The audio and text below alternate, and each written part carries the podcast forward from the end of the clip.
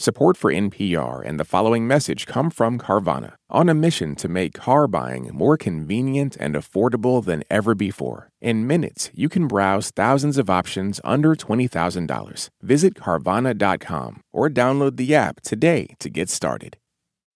Esto es Rambulante desde NPR. Soy Daniel Alarcón. Hace unos meses, todos en el equipo de Rambulante nos enganchamos con la historia de una búsqueda. Una periodista chilena casi muere atropellada y 20 años después trata de encontrar a la persona detrás del volante. Una búsqueda que de paso explora la manera en que nos relacionamos con nuestros traumas, nuestros cuerpos y el pasado. Todo se cuenta en un podcast de ocho episodios llamado Te Busco. Es una coproducción de Podium Podcast y nuestros talentosos amigos Catalina May y Martín Cruz, quizás más conocidos como los creadores del podcast Las Raras. Sabemos que a ustedes les va a gustar tanto como a nosotros, entonces hoy queremos compartirles el primer episodio para que se animen a escuchar el resto. Pueden encontrar los demás buscando Las Raras o Te Busco en su app de podcast favorita. Este episodio se titula El atropello. Aquí la historia.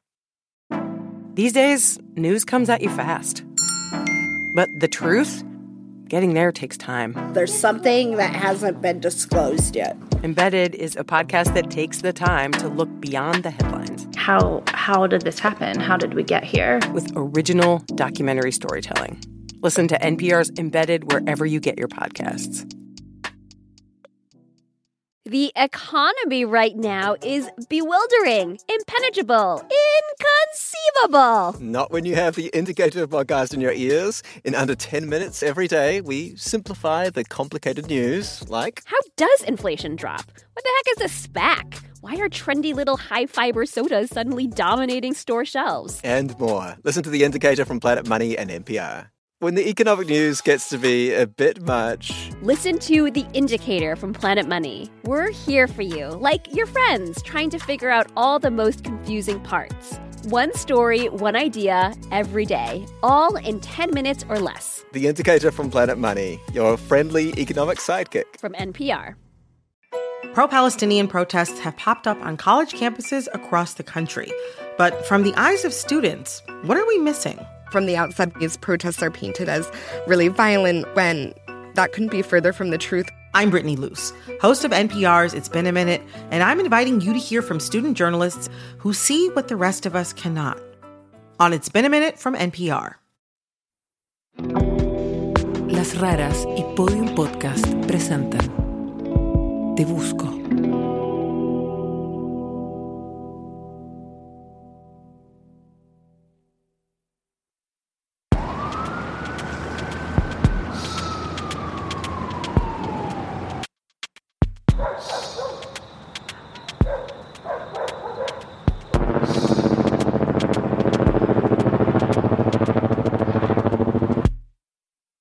Y corrí, corrí, corrí, corrí, corrí, corrí, corrí. Paso acá.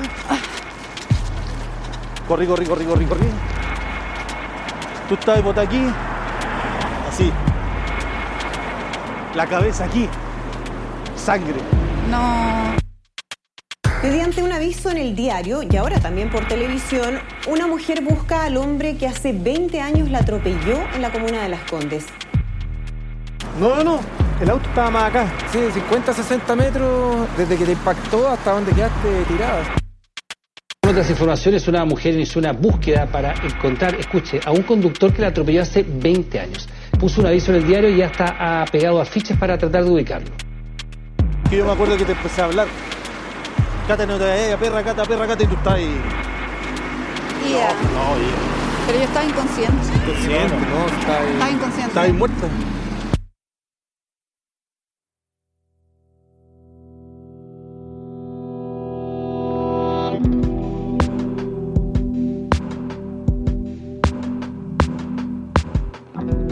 Cuando tenía 23 años estuve a punto de morir atropellada. Quedé con amnesia, con la mitad del cuerpo quebrado y con un trauma del que nunca hablo. Como periodista me dedico a contar historias, pero llevo 20 años evadiendo contar la mía. Mediante un aviso en un diario, Catalina May busca al hombre que hace 20 años la atropelló, un accidente en que casi perdió la vida. Para reconstruir todo lo que realmente pasó me falta una pieza clave, encontrar al hombre que me atropelló. Necesito que nos sentemos frente a frente y que me cuente el momento en el que me podría haber matado. porque yo no me acuerdo de nada. Era 30 de octubre del año 2003, 11 de la noche. Catalina iba camino a su casa. Esta vez el viaje fue algo más largo. Un atropello marcaría su vida. Para llegar a él no tengo ninguna pista, y si realmente quiero encontrarlo voy a tener que salir de mi espacio seguro. Incluso voy a tener que exponerme en los medios de comunicación y convertirme en viral. Una búsqueda que no se detiene, con avisos, afiches, redes sociales, todo sirve para alcanzar un propósito que para ella es completar definitivamente una etapa de su vida. Mi gran compañero en esta búsqueda ha sido Martín Cruz, el director de sonido de Las Raras. Juntos hemos trabajado durante meses para reconstruir lo que me pasó y para tratar de encontrar al hombre que me atropelló.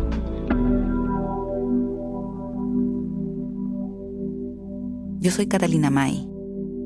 Esto es Las Raras, historias de libertad. Episodio 1. El atropello. Para empezar a investigar qué fue lo que realmente pasó la noche de mi atropello, converso con los tres amigos que estuvieron conmigo en ese momento. Nico, 15 y Pelao. Era el jueves 30 de octubre de 2003, alrededor de las 11 de la noche. Íbamos los cuatro en un auto subiendo por Cristóbal Colón, una avenida que atraviesa la comuna de Las Condes en Santiago de Chile. 15 iba manejando. Yo en esa época tenía un Volkswagen Golf gris, dos puertas, GTI. La avenida Colón va de este a oeste y tiene cuatro pistas, dos en cada sentido. A esa hora todavía había tráfico. Yo iba en el asiento de atrás con el Nico. Pelao iba de copiloto. Bueno, manejó 15, ¿no es cierto? Porque era el que menos había tomado. Eh, esos viajes eran hablando ese pescado, escuchando música, vidrio abajo, tomando un poco de aire. Íbamos camino a mi departamento después de pasar la tarde juntos. Habíamos estado escuchando música, tomando cerveza y fumando marihuana. Mis amigos iban a ir a una fiesta, pero yo estaba deprimida y me había emborrachado. El Nico dice que por eso me fueron a dejar. Claro. ¿Cómo está ahí? Como estropajo, que te va a ir en micro, en taxi, algo te puede haber pasado. Entonces por eso te fuimos a dejar. Cuando llegamos a la esquina de la calle donde yo vivía, que se llama Domingo Bondi, 15 se dio cuenta de que no podía doblar para dejarme en la puerta de mi edificio. Porque Domingo Bondi, la calle es hacia al sur, quedamos a contramano, entonces yo no podía doblar desde Colón hacia Bondi, entonces dije, no, Cata, no te preocupes, doy la vuelta, doy la vuelta. Pero justo nos tocó la luz roja y paramos en la esquina. Pelado que iba de copiloto echó su asiento para adelante y me dejó bajar hacia el lado de la vereda. Entonces me bajé yo, te bajaste tú por este lado, cerramos la puerta, dieron el verde. Yo solo tenía que cruzar la avenida Colón y caminar unos metros para llegar a mi edificio. Mis amigos doblaron por Domingo Bondi hacia el otro lado. Y nosotros avanzamos lentito porque igual te esperamos que tú vas a salir un poco más para tu casa, qué sé yo. Y en algún momento no te vi. Oye, chiquillo, no, no, no veo la cata. No, no veo la cata, no veo la cata. Y siento un estruendo. Muy fuerte, muy fuerte el golpe fue tremendo. Tremendo el golpe. Entonces estacionamos el auto y nos bajamos. Se bajó 15, se bajó Nico y yo me quedé paralizado entre el auto. No, no supe reaccionar. Todo oscuro, lúgubre, no había nadie. Y empiezo a mirar, a mirar, a mirar. Pero rápidamente veo un bulto. Y un bulto de Colón hacia allá. No sé, 50 metros. lejos, lejos, súper lejos. Y ahí fue rápido. Dije, mierda en la cata. Y fuimos a ver y eres tú la que estaba tirando en el suelo. Ese bulto para mí era un manto negro, me acuerdo, un bulto botado. Yo pensé que tú estabas muerta, o sea, es imposible que estuvieras viva. Me cuentan que mientras estaba tirada en la calle empezó a llegar gente. Pararon algunos autos y hasta una micro. Evidentemente mucha gente sintió el estruendo, miró por la ventana, cachó esto y empezó a bajar. Al tiro llegó mucha gente, mucha, mucha, mucha, mucha, mucha, mucha gente rápido. De, de hecho llegó un médico una niña, yo soy médico o enfermera, algo así, fue a, tomarte los primeros signos vitales, ¿cachai? Entonces dije, ya, la cata está viva, te tapamos, porque hacía frío. Yo me quedé en el auto un buen rato, después me acerqué de a poco a la esquina, después crucé y yo como que colapsé, no, no sabía qué hacer. Te movimos poco, precisamente por el hecho de las contusiones y todo, la típica no podías mover mucho, pero te movimos poco porque estáis demasiado como enrollado. Entonces yo tenía miedo ya. Miedo, miedo, miedo. No, no, no lograba asimilar la situación, digamos. Y ahí esperamos, no sé, esos minutos que son horribles, ¿no es cierto? Te acompañé, te hablé la oreja. Te decía, Cata, Cata, pelea, pelea, Cata, si te hablaba todo el rato. Pero, pero no, estás ahí absolutamente consciente. Inconsciente. Inconsciente, te quejáis, ¿no? Pero un súper tenue el, el quejido. O sea, yo por lo bajo es un accidente que tuve una persona que vegetal.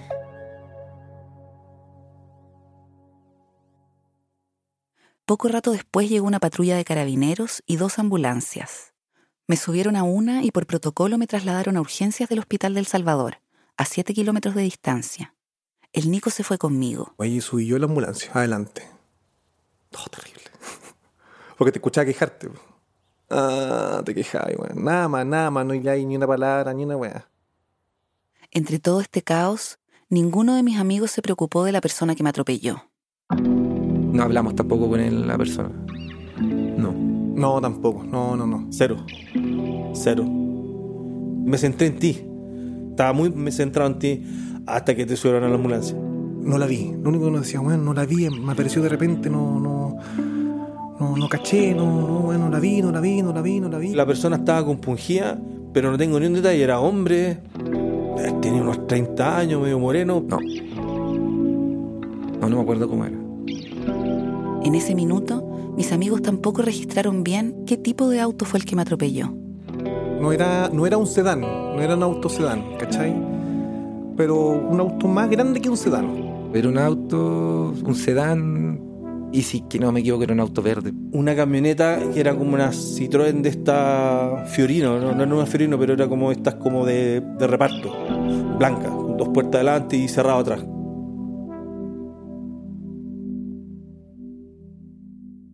Mientras yo iba en la ambulancia con el Nico, la principal preocupación de 15 y Pelao era avisarle a mis papás. Ellos vivían en Chillán, 400 kilómetros al sur de Santiago. Yo nunca había escuchado esta historia. Lo primero que trataron de hacer fue avisarle a mi hermana, pero no pudieron encontrarla porque era el año 2003 y ella no tenía celular. Así que contactaron a la Claudia, una amiga de mi hermana, y le pidieron a ella que le avisara a mis papás. Casi me morí, te juro, casi me morí. Pero finalmente lo tuve que hacer. Ella sabía lo difícil que iba a ser para mis papás recibir esta noticia. Siempre hemos sido súper unidos y me han apoyado en todas mis decisiones. Lo único que me han pedido de vuelta es que me cuide. Yo estaba en Chillán y estábamos durmiendo. Y suena mi teléfono y tu mamá me contesta así como muy normal. Obvio que estaba durmiendo. Y me dice como, hola Claudia, ¿cómo estás? Y la Claudia me dice, al tiro. Tía supo del accidente de la cata y tu mamá, o sea, su reacción fue como, oh, fue muy heavy, porque mm, como que yo sentí, escuché que ella como que se tragó su respiración. Eso sentí yo así como un sonido muy extraño, como que dejó de respirar. Y yo le digo, no, ¿qué pasó? ¿Cómo estás? Y como que me insistía que yo le dijera la verdad, que si estabas muerta. En ese momento mis papás estaban especialmente vulnerables a una noticia como esta. Habían perdido a tres familiares muy queridos en los últimos meses en dos accidentes de tránsito distintos. Claro, la mamá recibe ese llamado y, y de ahí intentamos reaccionar, porque el golpe es tan fuerte, tan feroz y es tan demoledor que tú además estás lejos, que te lo hace doblemente difícil y bueno, qué, qué horrible, ¿qué hacemos? ¿Qué hacemos? Bueno, tomemos el auto y, vámonos para Santiago. Yo creo que en, en 15 minutos estábamos saliendo. Y bueno, un, un viaje pero horrible, horrible, eterno, lleno de, de incógnitas. Un viaje en el que yo viví lo más horrible que puede vivir un padre, que es imaginarte que tu hija murió. Porque yo todo el viaje me fui imaginando que te habías muerto y que no me lo decían nomás, que estaba esperando que llegara ya. De modo que para mí, de alguna manera yo viví tu muerte. La viví.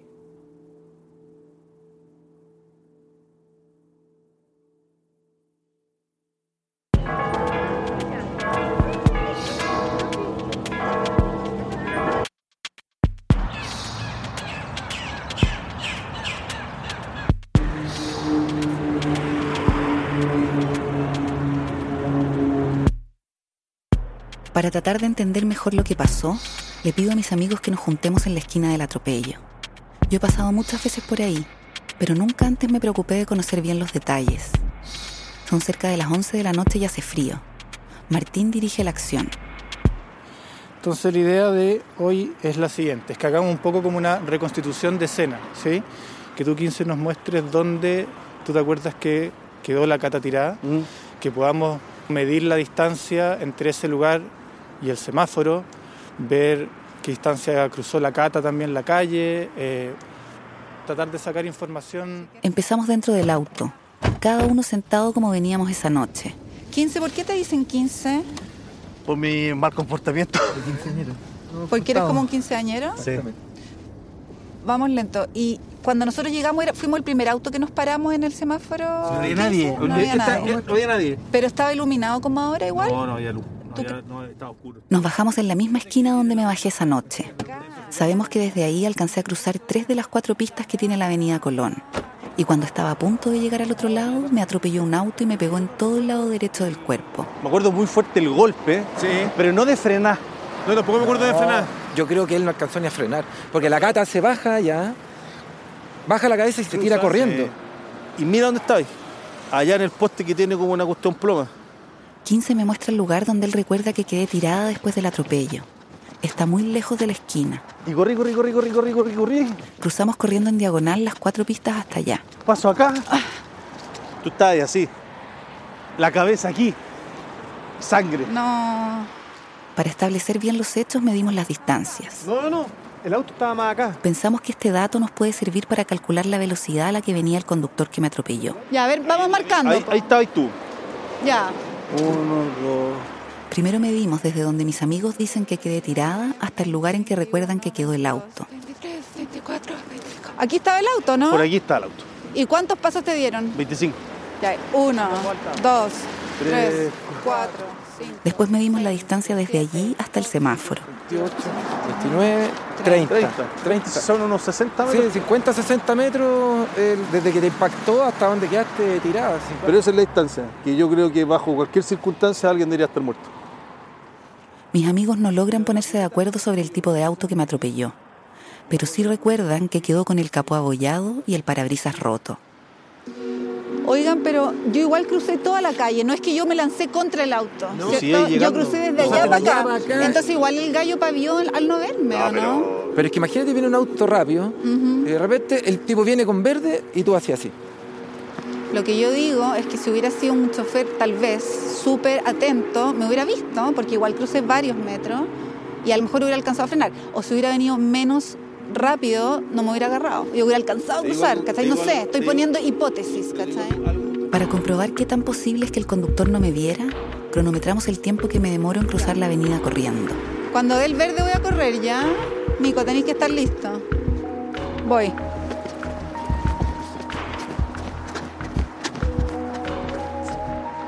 ¿Cuánto me demoré? Menos de 5 segundos. Wow, nada, Nada, nada, nada. nada. Mis amigos especulan sobre cómo sucedieron las cosas, No, el tipo no te dio. porque la verdad es que ellos no vieron lo que pasó. No tenemos ningún testigo directo del momento del atropello. Aquí siempre se puede andar más rápido que el resto porque esto era como bien expedito hacia abajo. Entonces, un tipo que ve el verde de dos cuadras para allá, viene rápido. 80 por lo menos. Un auto 80 te pesca ya, te llevó hasta por lo menos el, el árbol que siguiente al de esa puerta blanca. Y ahí volaste. Según yo la había tomado encima y cuando, cuando frenó, la cata salió eyectada. Yo creo que como bajaste corriendo y hay como más livianita y te agarra con las piernas en el aire y te puede levantar. Y, y- porque si tú sufres todo el impacto, te quiebra y te. Si me quebré, pues, No, no, pero te, te quiebra peor, pues, porque aquí arriba fue como un, un impacto, te sube arriba del auto y después volaste del auto. No me aplasta, digamos. No te aplasta, claro. Si te hubiese aplastado. No, eso hubiera sido peor. Es como que me contaran la historia de otra persona, como que me cuesta mucho como encarnarlo, Pero ¿cachai? si a mí también me cuesta entender que ese día estaba yo ahí, ¿no? si es parte del proceso, ¿cachai? Como que todavía me cuesta como asumir que es una historia mía, es como si me contaran como una película. No la sufro, ¿cachai? Y es raro igual.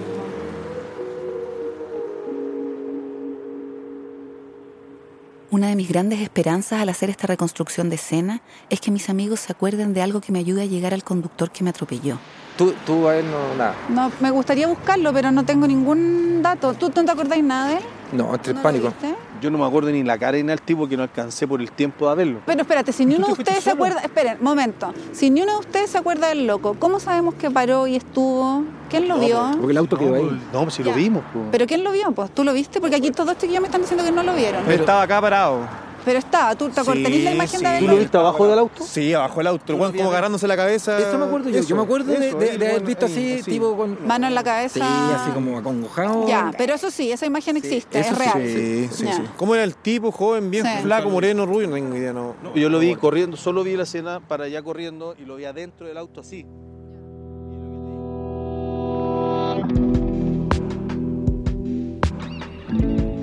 Todo este ejercicio con mis amigos me entrega nuevos detalles sobre mi atropello que me sorprenden. Por primera vez trato de imaginarme tirada en el pavimento o de sentir la fuerza del golpe, pero es difícil. No tengo memoria. Después de todo esto no conseguimos ninguna información nueva que nos lleve al conductor que me atropelló. Con Martín decidimos que si queremos llevar esta búsqueda hasta las últimas consecuencias, vamos a necesitar la ayuda de profesionales. Por eso contactamos a un equipo de periodistas investigadores expertos en encontrar personas. Ya, Cata, vamos a empezar entonces a, a investigar y hacer las averiguaciones. Pero ten en cuenta que siempre está la posibilidad que lo que encontremos no te vaya a gustar.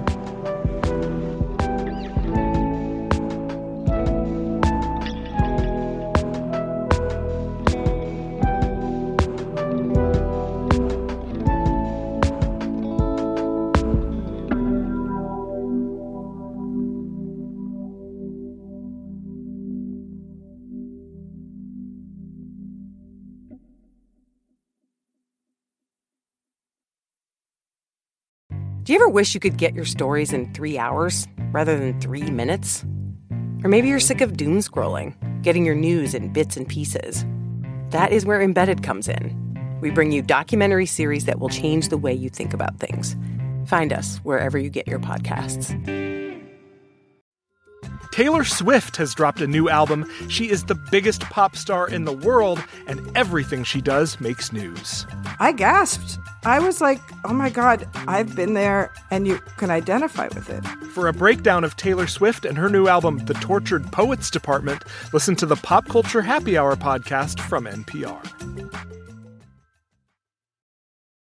I'm Jesse Thorne. Why did Cola Scola write a bonkers, extremely fictionalized play about Mary Todd Lincoln? Well, you know, it was 2020 and we were all so isolated. I, I just started doing research. Uh, but the truth is, I, no, I just thought of it. We'll talk about that and more on Bullseye from MaximumFun.org and NPR.